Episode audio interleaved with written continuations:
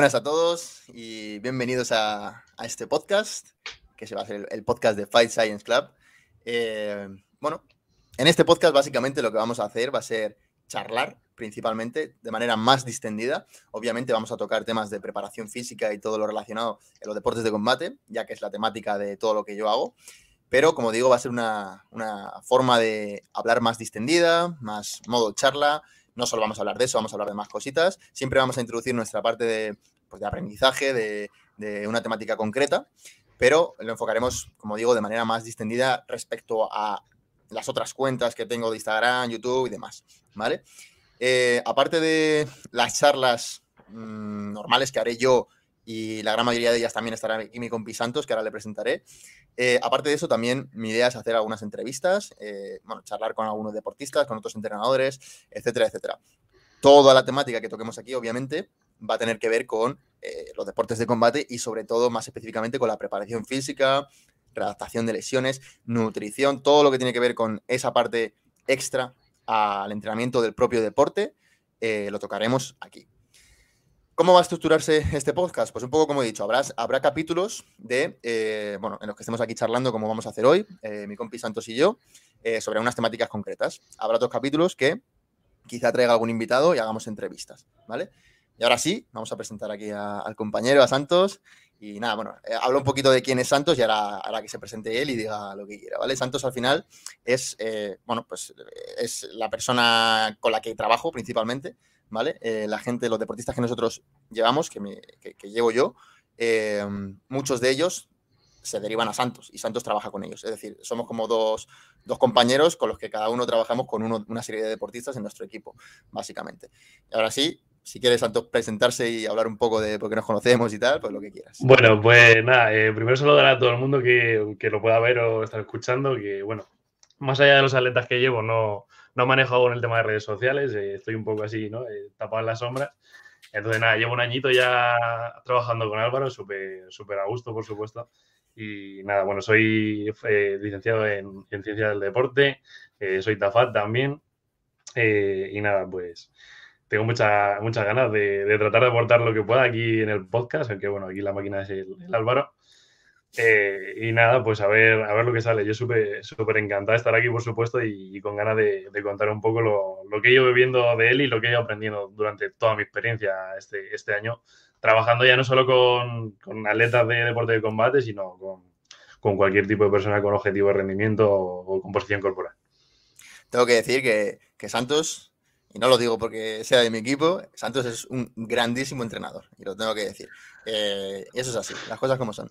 Así que nada, bueno, eh, como, digo, en este podcast vamos a tratar de hacer las cosas un poquito así de, chill, de relax, un poquito hablando de temas eh, de forma distendida, sin prepararnos nada, como vaya saliendo, y por supuesto sacaréis muchos aprendizajes. y algo importante, y es que sacaréis aprendizajes también muy eh, llevados a la práctica real, ¿vale? Ya tenemos muchos sitios donde aportamos de manera teórica, eh, científica y todo lo que queráis. Aquí vamos a hablar del día a día, de las trincheras, ¿no? Un poquito. Y hablando de esto, eh, bueno, lo primero decir de qué vamos a hablar hoy, que, cuál es el tema principal del, podcast de hoy. Y bueno, vamos a hablar de la movilidad en los deportes de combate. Mm, ¿Por qué? Pues bueno, porque ha tocado, básicamente. aprovechando que, en la academia, en Five Science Academy, la última clase que hicimos fue de de eso precisamente, pues, pues bueno, eh, es el tema que se me ha ocurrido. Igualmente, una cosa que sí os digo es ir aportándonos, todos los que nos escuchéis y veáis, ir aportándonos ideas de lo que queréis que hablemos. Y os iremos haciendo caso, por supuesto. ¿Vale? Bueno, Santos, ¿cómo, cómo van los entrenos, tus entrenos personales? No, los de tus atletas, sino los tuyos. ¿Qué tal va todo? Los, míos, los míos, nada, genial. Eh, bueno, justo esta semana estoy trabajando ya una semana de descarga. La hora además con un, con un compi de gimnasio que, que conocí hace poco. Y estaba, estoy haciendo un bloque ahora, estaba trabajando con, con cargas más altas que no, estoy, no estaba acostumbrado. Y se nota, por ejemplo, el tema de las agujetas y tal. Eh, el no estar adaptado y volver a, a tener que mover cargas altas, esa movilidad que a lo mejor te falta en ciertos puntos o te ves los puntos débiles, por así decirlo. El caso es que comentaba, me preguntaba el, chico que cuál era la decisión que había tomado para, para, cortar con la descarga, ¿no? Que aparte de que yo ya me notaba esos niveles de energía, ¿no? Que, que cuando ya te conoces bastante tiempo entrenando o tienes un bagaje, entiendes cuándo más o menos empiezas a flaquear y es necesario esa descarga, le dije, eh, mira, llevo un bloque de seis semanas, iba a récord en leg extension por día. O sea, te la sacaba el lunes y te sacaba el jueves, te sacaba récord, siempre.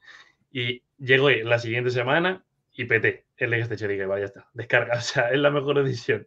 Dije, tan sencillo como eso. Un solo ejercicio en el que estaba haciendo récord diario. He dicho, vale, perfecto, ya está. Así que no necesito más señales. O sea, con ese, con ese pequeño dato ya llegó, ya está. Hay que decir que hay que decir que Santos, eh, ahora mismo tu, objetivo es el power, digamos, ¿no? Eh, hipertrofia un poco y.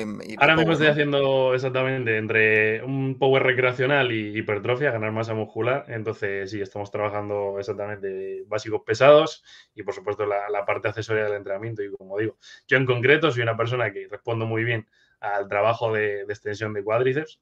Eh, y, y, lo que digo, con muy pocas series a la semana, sinceramente que me va, me va genial y, hay mucha gente que no responde bien, pero yo al contrario, yo lo digo a, a mm. diario. Porque Santos en concreto, eh, bueno, para, poneros en contexto, ahora está entrenando, como hemos dicho, eh, con el objetivo de power e hipertrofia, que no tiene nada que ver con los deportes de combate, obviamente. Antes, eh, él, bueno, él es jugador de volei y, antes, de hecho, una, una, temporada le estuve echando una mano también. Su objetivo era el rendimiento en el volei, lo que pasa es que tuvo una lesión bastante jodida, que la ha tenido bastante apartado del tema. Y aquí, y, y, por eso. Pues eso, bueno, pues en mi caso, pues estoy a tope con los entrenos, pero por otro lado totalmente distinto. Y es que, eh, bueno, hace un mesecito, de hecho, justo hoy he grabado un blog para YouTube. Eh, estamos haciendo aquí metacogniciones y cosas. Vale, y, bueno, básicamente llevo, como digo, después de un parón muy, muy largo eh, de entrenos de, deportes de combate, y también un parón bastante largo de entrenos en general, de fuerza y de todo, pues llevo un mes y pico aquí, que estoy en Tailandia, eh, entrenando, y, entrenando y dándole duro a, todos los entrenos y la verdad que estoy más motivado que nunca prácticamente. Estoy como casi igual de motivado que la época que competía hace mucho tiempo. Y bueno, pues, eh, sin fallar ni un entreno, eh, haciendo algunos días dobles entrenos, adaptándome súper bien, mejorando día a día una burrada. De hecho, ya te digo, llevo un mes, un mes y poco, y, estoy en una forma muy buena, muy buena. Eh, llegué obviamente reventado después de no haber hecho nada en mucho tiempo, no aguantaba ni medio salto, y estoy en una forma buenísima ahora, para llevar solo un, mes y pico. Te estoy hablando de que estoy en mejor forma que la gran mayoría de los que hay dentro que llevan entrenando, bueno, que no han, parado, ¿sabes? O sea, estoy flipando un poco de, lo bien que estoy respondiendo.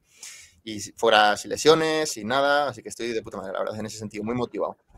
De hecho, bueno, os iré mostrando también parte del entreno que, y cómo lo enfoco, cómo enfoco la preparación física para, esto, porque ahora sí puedo decir que todo lo que estoy haciendo lo estoy dedicando en cuanto a entrenamiento a mejorar en, las MMA en concreto. ¿vale? Antes, antes, entrenaba un poco de forma recreacional, con diversos objetivos, ahora sí que todo va enfocado ahí, porque estoy todo motivado. Así que nada. Y bueno, antes de, comentar con el tema principal también, ¿cómo vas con, con todos los clientes, con todos los atletas? ¿Cómo ¿Cómo va todo por ahí? Encantado, la verdad. es que, bueno, yo me considero un entrenador que de entrada como que tengo esa habilidad, ¿no? El don de gente que llaman, vale, está feo que me tire las flores, pero bueno, lo voy a decir, da igual.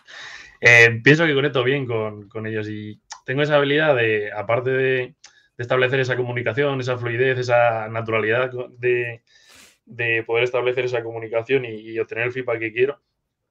Y me va genial en el sentido de que luego eso también lo puedo extrapolar de, puta madre a, los entrenos y a la planificación. Porque el hecho de que tenga la confianza de contarte a lo mejor que han salido de fiesta o mira, Santos, es que quiero salir este fin de o me voy a pegar un atracón. Digo, pues vale, no pasa nada. O sea, lo típico, ¿no? Que se dice que un día malo no va a lastrar 364 días bueno Pero nada, más allá de eso, eh, bueno, eh, por hacerle un poco de publi a Fast Science Academy, que, de que estoy, lo aplico todo. y, muchas herramientas que, estoy aprendiendo ahí las, las, estoy utilizando y me va de lujo. O sea, está feo que lo diga yo, pero... Está feo que lo digamos, pero... Estoy súper motivado porque eso, porque estoy viendo como todo lo, lo, extrapolo, ¿sabes? De clase a clase y cada día es un puntito más que le, que le meto a, la atleta, ¿sabes? Pero la verdad es que es genial. Está feo que lo digamos, pero el Academy, la verdad que la información que se da ahí es la polla, las cosas como son. Está estructurada para que sea un pepino y lo que queda. Pues de puta madre, la verdad que tengo que decir que, bueno, como he dicho antes, Santos trabaja muy bien. Eh, y, eso, y ese aspecto que ha comentado él de la confianza con, con el atleta es, es, clave, porque yo siempre digo lo mismo. Al final nosotros somos entrenadores, pero también somos medio psicólogos con la gente realmente y somos medio amigos también. Al final es lo que, eh, si, tú no tienes confianza con tu, con tu atleta, las cosas no van a ir bien. Entonces, eso Santos lo hace muy bien, yo considero que yo también, pero, pero bueno, tengo que, como yo sí que veo cómo trabaja Santos, Santos realmente no, no ve cómo trabajo yo, eh, cómo trabajo yo, yo sí que puedo dar fe que Santos lo hace muy bien eso. Pues yo con los míos un poquito, un poquito igual, eh, todo de puta madre, la verdad, tengo ahora bastantes competidores que van a pelear muy prontito, de karate, dos de MMA, que por cierto, los dos se han jodido, se han jodido en MMA, no, no haciendo mi preparación, obviamente. Eh, uno se ha jodido la costilla, el otro se ha jodido el bíceps, una, una, mala caída. Es una putada porque los deportes de combate y sobre todo las MMA son deportes muy, mucha prevalencia de lesión. Y es una claro, esa es la putada, ¿no? Que al final, aunque puedas programar de puta madre, vigilar qué tal, y si le pegan un cate, le dejan tieso, eso no lo puedes programar y eso es algo que, que al final te puede mm. pues, tirar una programación abajo. Además, estamos hablando de, deportistas profesionales. De, Exactamente. No, no, no amateur ni hostias, no. Deportistas profesionales que iban a pelear en la mejor liga de España. Bueno, y, luego también, este sí que va de puta madre, la verdad, va, va, de lujo y no tiene ninguna molestia ni nada. Es un, además, es un soldado, me encanta trabajar con él. Eh, va a pelear en boxeo ya dentro de poquito, dentro de una semana y media o así y va, se va fino, fino. Se va fino filipino el tío.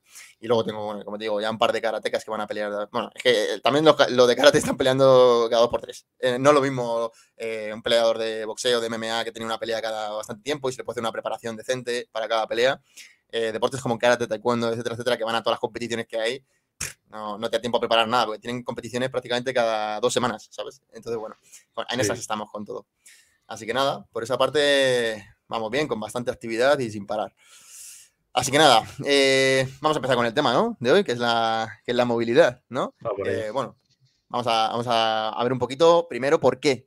¿Por qué es importante la movilidad en los deportes de combate? Ya que estamos en, en este ámbito, vamos a hablar de ello. Si quieres empezar o quieres que empiece yo, lo que tú quieras. ¿Por qué es importante la movilidad? Vale, a ver, en bueno, la gente que sea más novata o que esté más por el gimnasio, eh, a lo mejor es algo que no que le puede pillar un poco más de nuevas, el hecho de, del término movilidad, a lo mejor ellos manejan más el tema de flexibilidad y piensan que es algo con lo que se nace o con lo que siempre ves al típico, a lo mejor una persona en tu equipo de a lo mejor fútbol que, que coge y se estira y se coge los talones y ese tipo de personas que pueden destacar, ¿no? Y dices, joder, qué flexible es, ¿no? Qué ágil o qué tal y en realidad es una capacidad que, todos deberíamos trabajar y deberíamos mejorar, por supuesto, porque para mí es un pilar de, cara a, rendir en tus entrenamientos. El hecho de que no tengas la disponibilidad de un rango completo en una sentadilla, el hecho de que a lo mejor tengas que levantarte un poco la barra para hacer un mejor peso muerto, porque si no chepa demasiado, eh, molestias que te pueden venir de ejercicio de tren superior, a lo mejor en un, en un press de hombro, ¿vale? Muy clásico, por ejemplo, en un pre militar, el hecho de que si tienes una movilidad overhead muy limitada, no, vas a ser capaz de levantar la barra por encima de la cabeza. O sea, es un ejercicio que mm, yo, por ejemplo, no, te incluiría en la rutina de primeras hasta que no me asegure de que tienes esa capacidad de llegar encima. Entonces, son estos aspectos que muchas veces nos descuidamos o que mucha gente a lo mejor no descuida, pero no sabe trabajar y que es por donde habría que empezar. Efectivamente. Eh, si ya es importante la movilidad en, el, propio entrenamiento de eh, la sala de pesas, etcétera, etcétera, obviamente lo es aún mucho más en, concreto en deportistas de combate, que, el propio deporte requiere unos grados de movilidad en, la gran mayoría de estos deportes bastante más amplios de lo normal, de lo que pueden requerir otros deportes. Ejemplo, un corredor. Necesita la movilidad que necesita, pero no necesita más. Pero es que en los deportes de combate, en prácticamente todos, contando algunas excepciones muy que tampoco, que realmente ahora veremos que, también necesitan ese grado de movilidad, la mayoría necesitan unos grados de movilidad enormes. Eh, y todo el mundo se nos viene a la mente, pues el taekwondo, cualquier deporte de patadas, obviamente, necesitamos unos grados de movilidad a nivel de cadera grandes. Pero es que el jiu-jitsu, la lucha, eh, el boxeo, obviamente no, tanto a nivel del inferior, pero a niveles eh, de la cintura escapular, a nivel de la columna torácica, hombros, etcétera, etcétera, todos los deportes de combate requieren unos grados de movilidad muy amplios. Y aparte de eso, quitando ya esta parte que es lógica, eh, el propio entrenamiento, la propia preparación, el, tener unos grados de movilidad adecuados, como ha dicho Santos, es esencial para que todo vaya bien, para mejorar tu rendimiento y para reducir el riesgo de lesión. ¿vale? Entonces, bueno, si quieres diferenciar un poquito, si te apetece, aunque aquí cada uno, también te digo que tiene sus definiciones y terminología, pero bueno, si quieres diferenciar un poquito entre el término de flexibilidad y movilidad, que al final yo creo que la gente se confunde muchísimo con eso, ¿Qué, es la movilidad? ¿Qué es la flexibilidad? Si quieres darle eh, una pequeña explicación a la gente de eso? A ver cómo lo defino. Vale, la movilidad, vamos a decir que es la, el rango útil que tienes tú, ¿vale? La capa, o sea, imaginamos que llegas, ¿cómo decirlo? Tienes la capacidad de poner la mano justo por encima de la cabeza. Y tienes la capacidad, aparte de cuando pones la mano por encima de la cabeza, golpear fuerte un balón, por ejemplo. ¿ok? La flexibilidad sería un rango más allá, ¿vale? A lo mejor es capaz de llevarla un poco más atrás, pero ese rango no es útil, no te es práctico, no eres capaz de ponerlo en utilidad a tu deporte, a un gesto deportivo, a lo que sea. ¿Vale? Yo entre, diferenciaría entre esas dos matices, por así decirlo. Vale, estoy totalmente de acuerdo. Vamos a, facilitar el, eh, para que se entienda mejor. Estoy totalmente de acuerdo con lo que ha dicho, pero para que se entienda mejor la, definición, realmente lo que diferencia una cosa de la otra principalmente es que la movilidad es activa y la flexibilidad normalmente es más pasiva. Es decir, lo que ha dicho Santos, es llegar a un rango de movimiento X, pero cuando hablamos de movilidad estamos hablando de que ese rango tú lo controlas, lo estás controlando activamente. Es decir, eres capaz de ejercer fuerza y de gestionar las fuerzas en todo ese rango. En cambio, la flexibilidad se podría entender como algo más pasivo, como que tu eh, articulación es capaz de llegar a ese rango de movimiento X, pero eh, quizá con una fuerza externa que sea la que, la que lo esté haciendo. Ejemplo típico, em, tú puedes llegar a, imagínate, a, em, por poner un ejemplo, bueno, lo que ha dicho Santos, eh, imagínate que tú, para llevar el brazo por encima de la cabeza, em, eres capaz de llevarlo completamente extendido, pero necesitas ayuda de alguien, ¿vale? Eso sería la flexibilidad. Si en cambio tú eres capaz de hacerlo con la propia fuerza de tu musculatura, con la musculatura agonista, eso sería, de forma muy, muy simplificada, lo que hablaríamos de movilidad, ¿vale? Eso para, para que lo entienda un poquito todo, todo el mundo, ¿ok? Eh, dentro de el término de flexibilidad está muy relacionado con eh, los famosos estiramientos pasivos de toda la vida, ¿vale? Eh, um, bueno, vamos a hablar un poquito de esto porque esto es algo que, genera mucha controversia. Realmente no genera tanta controversia hoy en día. Hoy en día se sabe, se sabe lo que hay. Pero bueno, hay mucha gente que quizá no está tan metida en el mundillo de la, preparación física que sí que necesita saber si hay que hacer o no estos estiramientos pasivos, si son tan buenos, si no. Porque además en los deportes de combate es algo muy, muy, muy, muy prevalente que todavía se sigue haciendo al inicio, al final. 300, 300 horas cada entrenamiento, estiramientos pasivos. ¿Tú qué opinas de eso? Bueno, ya no solo en el deporte de combate, sino bueno, en el rendimiento general, en cualquier deporte ves aún la típica imagen de el típico jugador estirándose los isquios que le coge uno de la bota y le tira. Al principio del entrenamiento, gente haciendo estiramientos estáticos. Y bueno, eh, como dice Álvaro, eh, tenemos evidencia suficiente a día de hoy para saber que esto no es ni, ni lo mejor, ni lo más recomendable, ni, ni hay apenas contextos en los que me parece útil el estiramiento estático, el estiramiento pasivo. Y la verdad, es algo que, me choca a veces de decir, joder, pero ¿cómo ha avanzado tanto a nivel de evidencia? De decir, es tan, puedo considerarlo relativamente sólido el hecho de que la utilidad que nos va a aportar el estiramiento estático es o nula o muy limitada. Y hay gente, eso, que, que aún a día de hoy, final de entrenamiento, venga chicos a estirar en círculo, no sé qué, y cada uno hace la primera tontería se le ocurre, y, es que al final es que es contraproducente, más que ayudar a, lograr el objetivo que estamos buscando, que es conseguir mejorar esa movilidad o mejorar esa flexibilidad en un principio. Ya no hablemos de la gente que piensa que se utiliza para prevenir lesiones, que eso ya para darle con un libro a la cabeza, pero nos entendemos. Efectivamente. De hecho, bueno, como dice Santos, realmente toda la evidencia ya, ya, se sabe que, los estiramientos pasivos no funcionan como la gente se cree que funcionan.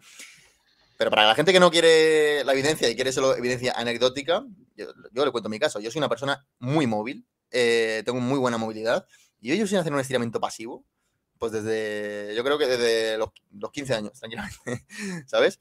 Y por supuesto, la mayor ganancia de movilidad que he tenido en mi vida no, han sido haciendo estiramientos pasivos, obviamente, han sido haciendo movilidad. Y de hecho, eh, hoy en día, pues es que sigo teniendo una movilidad muy buena, de hecho, igual o mejor que antes, y por supuesto no hago estiramientos pasivos. Eh, de hecho, hago muy poquito trabajo, todo el trabajo de la movilidad está relacionado con, un trabajo de fuerza. De eso hablaremos, hablaremos ahora. Y bueno, por añadir alguna cosilla más eh, respecto a los estiramientos pasivos, yo los únicos contextos en los que los utilizaría es o bien, si tenemos mucho tiempo y en sesiones aparte se puede, realmente se podría meter. Para mí es un poco pérdida de tiempo, las cosas como son, ¿vale? Pero una sesión aparte que no, que no sea previa a una sesión de rendimiento o posterior a una sesión de rendimiento, se puede meter al principio, siempre y cuando luego continúes con el trabajo de movilidad, pero realmente se podría emitir, omitir completamente. Otro contexto en el que yo dejo hacerlo y, propongo que, la gente lo haga si quiere es pues, cuando a nivel psicológico a, un atleta le ayuda le ayuda mucho. Eh, bueno, pues se siente más relajado, se siente mejor haciendo estos estiramientos. Él tiene unas creencias muy arraigadas de que estos estiramientos son muy buenos. Pues bueno, siempre y cuando lo metamos en un contexto que no, que no perjudique, que lo haga si quiere. yo ya sé que está perdiendo principalmente el tiempo, pero bueno, tampoco nos va a hacer nada malo y a él psicológicamente le va a hacer bien.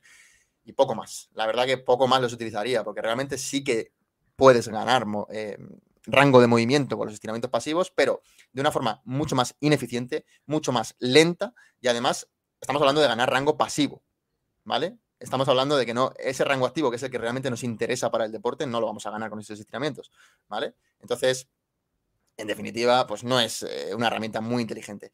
Y un apunte más que déjame hacer, eh, porque habrá mucha gente que, dirá, entonces, ¿por qué toda esta gente que, que, hace taekwondo, que hace karate, toda su vida han hecho estiramientos pasivos y tienen mucha movilidad y todo lo que quieras? Pues la respuesta está en lo siguiente. Mira, realmente lo que ocurre es que em, efectivamente con el estiramiento pasivo puedes ganar algo de rango de movimiento pasivo, ¿vale? Y también, sobre todo, de forma aguda, también vas a ganar algo de, rango de movimiento pasivo. Pero lo que realmente luego hace que tu sistema nervioso integre ese rango de movimiento es el utilizar ese rango de forma activa.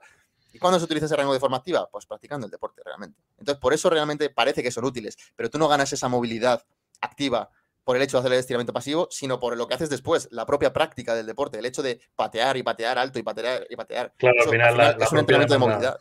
Exactamente. La propia demanda del deporte es la que acaba muchas veces causando esas adaptaciones sin que te des cuenta. Efectivamente. Lo que pasa es que la gente erróneamente lo asocia a los estiramientos ah, pasivos. Y no es así. Qué remedio. Bien. Vale, bueno, pues eh, ya hemos hablado un poquito antes de, que la movilidad de los deportes de combate es, es, importante en general en, cualquier cosa, ¿vale? En el rendimiento. Eh, sí que es verdad, yo tengo que hacer aquí de abogado del diablo que la movilidad en ciertos deportes un exceso de movilidad puede ser contraproducente, ¿vale? Eh, por ejemplo, en un corredor de fondo quizá, tener un exceso de movilidad le resta un poquito de economía de carrera, podría ser, ¿vale? En el caso de los deportes de combate, que es lo que estamos hablando aquí, eh, puedo decir ya, no solo por, lógica, sino por experiencia, que tener unos grados de movilidad suficientes es positivo para todo. No solo para la mejora del rendimiento, para la mejora de la propia técnica que estés ejecutando, el alcance de la propia técnica, para la reducción a largo plazo o que contribuya a la reducción de, la probabilidad de lesión. Em, uy, que suena por ahí, ¿vale? Que me, he distraído con el este. Básicamente, eso, que para los deportes de combate siempre va a ser eh, muy útil, ¿vale? Al final también vamos a ser mucho más económicos en los movimientos, eso es algo súper importante. El hecho de tener una buena movilidad, de no tener algo que nos restrinja a la hora de ejecutar un movimiento, hace que el movimiento sea mucho más económico, por ejemplo, ¿vale? Y hablando de esto, eh, bueno, vamos a comentar un poquito qué necesidades, así de forma general, podríamos ver en, ciertos deportes, en distintos deportes de combate, de movilidad. Si quieres, empieza tú, empieza con los más sencillitos, que igual. Vale. Mira, hace poco. Más tema de los deportes de combate. Sí, sí, hace poco chequeando sobre, sobre Jiu-Jitsu, sobre BJJ, ese, tipo de, de lucha. Eh, me molaba mucho lo, como comentaban la importancia de la movilidad overhead, que a priori dices, ¿para qué coño quiere movilidad overhead? En un tipo de lucha que pues buscar tirar al suelo, es más de grappling, ¿no? Y comentaba el hecho de, o la importancia de que muchas veces en los primeros forcejeos, cuando tú agachas la cabeza, cuando tienes que tratar de coger al rival, la parte alta de, la, de la espalda o la nuca, comentan que si tú eres capaz de mantener la cabeza más abajo, y esa movilidad overhead te va a permitir exactamente tener la cabeza más abajo y poder estirarte tú más. lo va a complicar, lo que va a hacer es complicar al, contrario alcanzar tu cabeza. Entonces, son esos pequeños detalles, o a lo mejor eh, hablaba de otro, un, luchador bastante móvil a nivel de cadera, que era prácticamente de, ponerse en posición de espagar. Y claro, tú, hasta que no lo ves en la práctica, dices, vale, ¿por qué me es útil esto? Y es que era capaz de aguantar en unas posiciones eh, pues lo que hablamos, prácticamente de pagar, en la que los flexores de cadera, esa movilidad la tienen pues personas contadas en el mundo, en realidad, y era capaz de eso, de, bajar mucho el centro de gravedad sin conseguir que le, sin conseguir le tiran y ser capaz de, aguantar y luchar en esa posición. Y lo que digo, muchas de estas cosillas, hasta que no las ves, hasta que no te las razonas, no dices, hostia, ¿sabes? Pues realmente, realmente, efectivamente, todos los deportes de combate requieren de movilidad. Obviamente hay algunos que se ven más eh, de primera mano porque la gente relaciona la movilidad con, la, con las piernas casi siempre, no sé por qué. Pero bueno, mm. movilidad es en, todo el cuerpo, estamos hablando. Eh, en un deporte que se ve claro, pues es en el taekwondo, en el karate, deportes que, de pateo, que obviamente pues requieren unos grados de movilidad de cadera pues importantes, ¿vale? Pero en todos los deportes lo requieren realmente. Jiu-Jitsu lo que ha dicho Santos, pero no solo eso, la, la, movilidad en rotación de cadera de cualquier tipo dentro de Jiu-Jitsu es esencial. De hecho, es que el propio Jiu-Jitsu prácticamente todas las eh, técnicas de sumisión y las contras o, el simple hecho de defender una técnica de sumisión requieren unos grados de movilidad de cadera, de, hombro, eh, de columna torácica y de todo brutales. También de tobillo, también de muñecas, es que lo requiere de todo. A nivel de lucha grecorromana también son gente muy fuerte, son gente mucho más compacta que en el jiu pero también requieren unos grados de movilidad brutales. Y de hecho requieren eso, requieren movilidad. No les serviría de nada a esta gente tener un, rango de movimiento amplio si no pudieran controlarlo, porque necesitan aplicar fuerza desde todo, todo tipo de, rango de movimiento. Eh, de hecho, los peleadores de lucha necesitan unos grados de movilidad a nivel de columna brutales, brutales. En boxeo, que puede decir que son la gente que, menos se le puede relacionar con la movilidad, pues tampoco, también. Necesitan mucho grado de movilidad a nivel de rotaciones de caderas, porque es un deporte totalmente rotacional. Y si no tienes ese grado de, de, movilidad, primero vas a ser más ineficiente y segundo, es muy probable que te lesionen más. Y sobre todo necesitan unos grados de movilidad a nivel torácico, a nivel de columna torácica, a nivel de cintura escapular, a nivel de hombro, también brutales por lo mismo, para ser eficientes, para tener mayor alcance, para llegar a ese alcance, a ese objetivo de golpeo con mucha más fuerza, por supuesto, para reducir el riesgo de lesión, por supuesto, ¿vale? Así que, en definitiva, se necesita movilidad. En los deportes de combate en concreto, podríamos discutir si en todos los deportes se necesita, bueno, ahí se podría discutir, pero en los deportes de combate en concreto, en todos necesitamos entrenar la movilidad. Mm. Más rangos amplios. Bien, eh, bueno, pues vamos a hablar un poco de, ya, hemos hablado de que, es importante la movilidad, pues vamos a hablar de algunas estrategias, venga, para, para, que la gente se lleve cositas prácticas. Obviamente, quien quiera aprender 100% de todo esto, pues eh, paso está la academia, claro. Pero aquí vamos a dar ciertas estrategias y herramientas prácticas para, para que os llevéis. Así que si quieres empezar tú comentar las que más te gusten o como tú lo quieras ver, dale caña. Vale, bueno, eh, la que conocemos todos, la más básica, eh, a través de los ejercicios de fuerza, siempre. Y el ejercicio céntrico, sobre todo, es una herramienta súper potente. Por ejemplo. perdóname que te corte, que lo conozca todo el mundo, lo, dudo. La gran mayoría de la gente no lo, no, lo conocerá. Lo, todo el mundo dentro del, dentro del mundillo que esté más o menos preparado. Vale. Empiezo de nuevo. Bueno, como nadie conoce el entrenamiento de fuerza ni el entrenamiento céntrico, ¿conocéis la poderosa herramienta del entrenamiento céntrico? No. Por ejemplo, un peso muerto romano eh, para movilidad de isquios, toda esa cadena posterior viene de puta madre. En trabajar, por ejemplo, los propios rangos que, te puede forzar un pre de banca, ¿vale? Siempre tratar de utilizar el rango completo, por supuesto, incluso eh, trabajo con fondos en unas paralelas o tal, para tratar de seguir utilizando más rango de movimiento. Eh, podemos hablar de un clásico, a lo mejor tampoco lo conocéis, el foam roller o una pelotita de, la cross, ¿vale? Para hacer esa inhibición eh, o moldear un poquito el, sistema nervioso eh, pre-entrenamiento. Ya podemos entrar a discutir si luego hay perjuicios o beneficios ¿no? de, cara, de cara al rendimiento, pero sí que hay una clara, un claro beneficio de cara a la movilidad. Y bueno, por no quitarle a Álvaro el protagonismo, voy a hacer que hable de la neurodinamia. no, no, tengo que hablar de la neurodinamia. Em, vale, bueno, algo que, hay que aclarar aquí. Aquí cada uno, igual que digo en cualquier lado, que cada uno tiene sus opiniones y sus cosas. Y ojo, que lo que ha dicho Santos ahora estoy de acuerdo, ¿eh? no, no, estoy diciendo que no. Pero por si acaso en algún momento discrepamos en algo, que sería normal. Quiero decir, cada entrenador tiene sus, su forma de ver las cosas y sus conocimientos y, su, y cómo utiliza las cosas, ¿vale? Dicho esto, para aclarar simplemente, eh, pues bueno, estoy bastante de acuerdo para mí, eh, el entrenamiento más eficiente de cara a mejorar la movilidad es el entrenamiento de fuerza eh, eh, y todo lo derivado de ello. Y ahora daré más herramientas concretas, porque entrenamiento de fuerza puede llamarse a prácticamente cualquier cosa, ¿vale? El tema de las pelotas y todo eso, está muy bien el apunte que has hecho. al final no es una herramienta para ganar movilidad, es una herramienta para modular la percepción del sistema nervioso, reducir la, la percepción de amenaza, modular síntomas de cualquier tipo, etcétera, etcétera. Puede ser una herramienta para, a nivel agudo, mejorar eh, pues, eh, ciertas restricciones o lo que sea, que luego te puede ayudar a ese trabajo de movilidad que sea pues, pues más eficiente o lo que sea, ¿vale? Eh, efectivamente, podríamos entrar a discutir si tiene ciertos perjuicios o no. Yo personalmente no soy muy fan de utilizarlo, pero sí que se puede utilizar, sobre todo en esos casos. Yo, yo personalmente lo utilizaría en esos casos, casos que hubiera que buscar cierta modulación, cierta eh, modulación de síntomas de, por cualquier cosa, ¿vale? Y a nivel de otras herramientas, bueno, antes de hablar de herramientas, yo siempre digo lo mismo, eh, hay que entender qué es lo que manda en todo esto de la movilidad, que es el sistema nervioso, ¿vale? Em, cuando hablo de que el sistema nervioso es el que manda, es que si tu sistema nervioso decide que, que, a ese rango de movimiento no puedes llegar, no vas a llegar, ¿vale? Y eso está muy relacionado con todo lo que muchas veces hablo de la percepción de amenaza, si tienes dolor, eh, por supuesto, la falta de tolerancia al estiramiento, todo ese tipo de cosas, ¿vale? Eh, si tu sistema nervioso percibe que cierto rango de movimiento es peligroso, porque por cualquier cosa puede ser, puede ser por mil cosas que perciba eso, puede ser por una falta de estabilidad, puede ser por una falta de, fuerza de cualquier tipo, puede ser una falta de control, puede ser, simplemente que tengas sensibilizado eh, ese rango de movimiento, cualquier cosa, ¿vale? Pero si tu sistema nervioso percibe que ese rango es amenazante, no te va a dejar llegar por mucho que estires estires estires, ¿vale? Estirar y hacer la movilidad es una forma de eh, reducir esa percepción de amenaza también poco a poco, ¿vale? Pero también eh, tiene su control. Entonces, lo primero que hay que entender siempre es eso. El sistema nervioso es el que manda. A partir de ahí, técnicas, por las que ha dicho Santos, todo el trabajo de fuerza.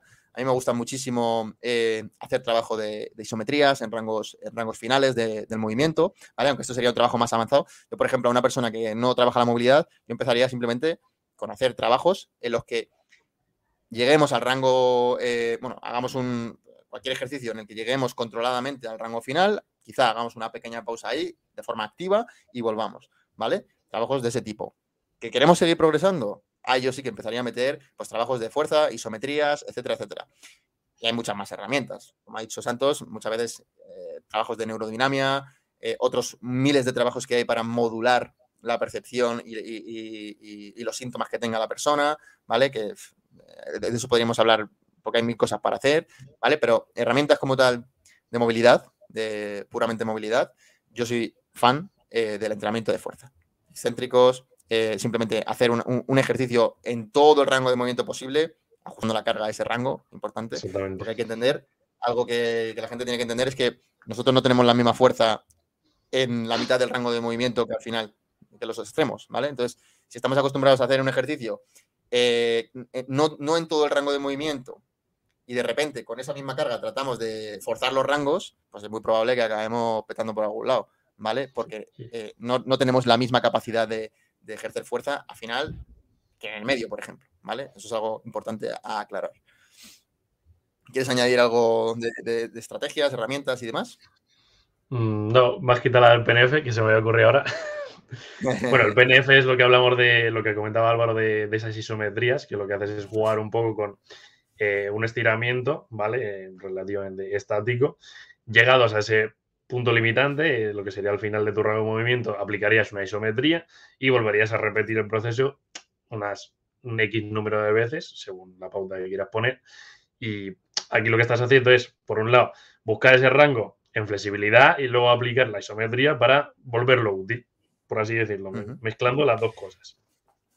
Mira, lo importante de esto, bueno, primero aclarar que a mí no me gustan los términos FNP y tal, porque eso es una metodología realmente concreta. Yo cuando hablo de isometrías hablo de miles de combinaciones que muchas de ellas se salen del FNP, por eso no lo llamo así. Pero bueno, eh, se entiende.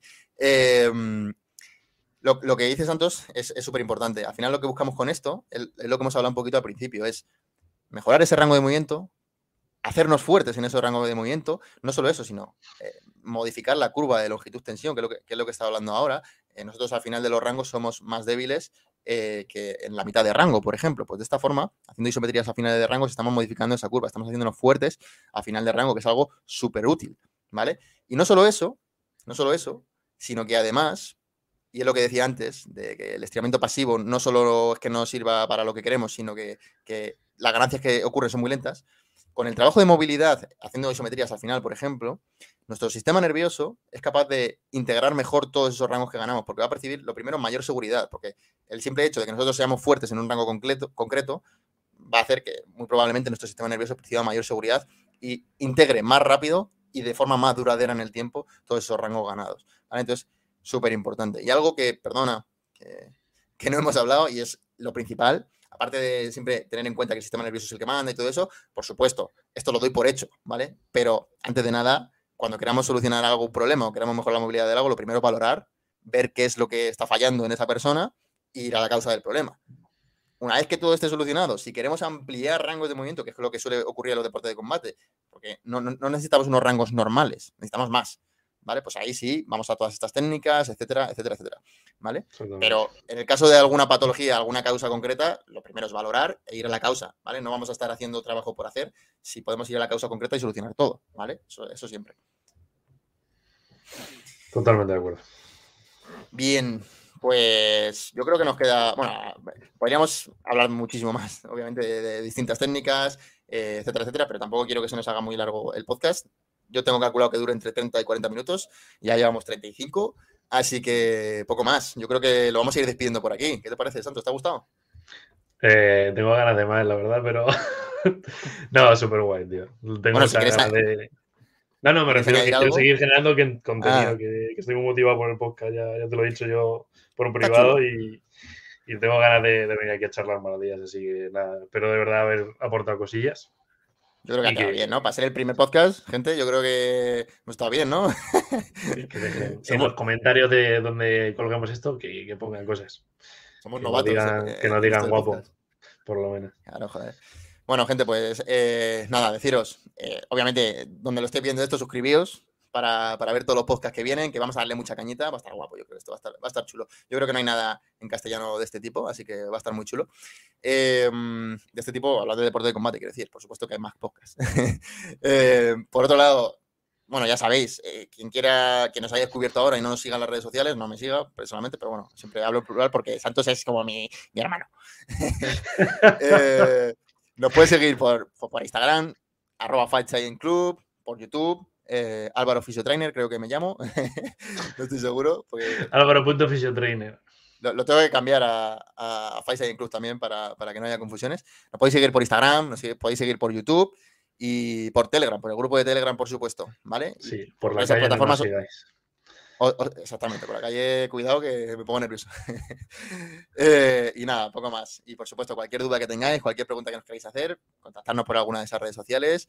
Y nosotros encantados de ayudaros. Si en algún momento también queréis informaros sobre cómo trabajar en nuestro equipo, cómo hacer que Santos os ponga como unas bestias o que yo os ponga como unas bestias, pues también eh, escribirnos por cualquier lado. Y nada más, espero que os haya gustado. Nos veremos en el siguiente podcast. Un abrazo a todos. Abrazo.